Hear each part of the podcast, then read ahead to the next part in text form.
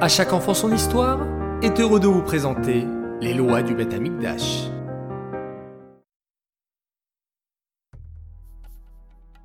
Bonjour les enfants, j'espère que vous allez bien.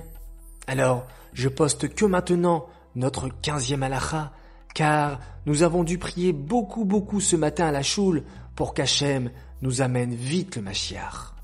Les enfants, écoutez maintenant notre quinzième et dernière halakha sur le Beth Amikdash. Quand Mashiach viendra, nous construirons à nouveau le Beth Amikdash. Mais comment sera-t-il construit? Certains de nos sages disent que le Beth Amikdash descendra du ciel. D'autres disent que le Beth Amikdash sera construit par les béné Israël.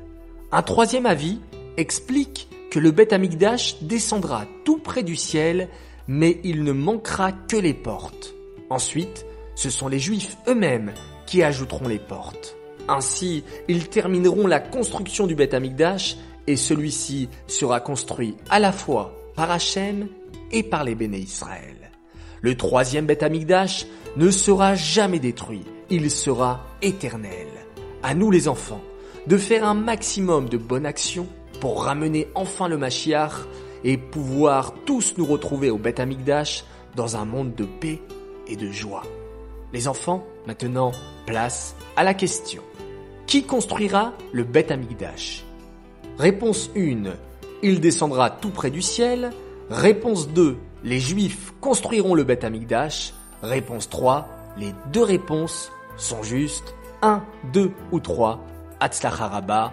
Et nous donnerons le nom du gagnant demain matin. Retour maintenant sur la question d'hier.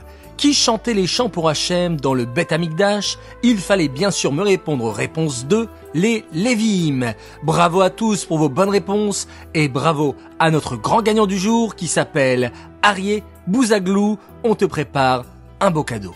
Les enfants, je vous souhaite de passer une bonne journée et bon jeûne pour vos parents.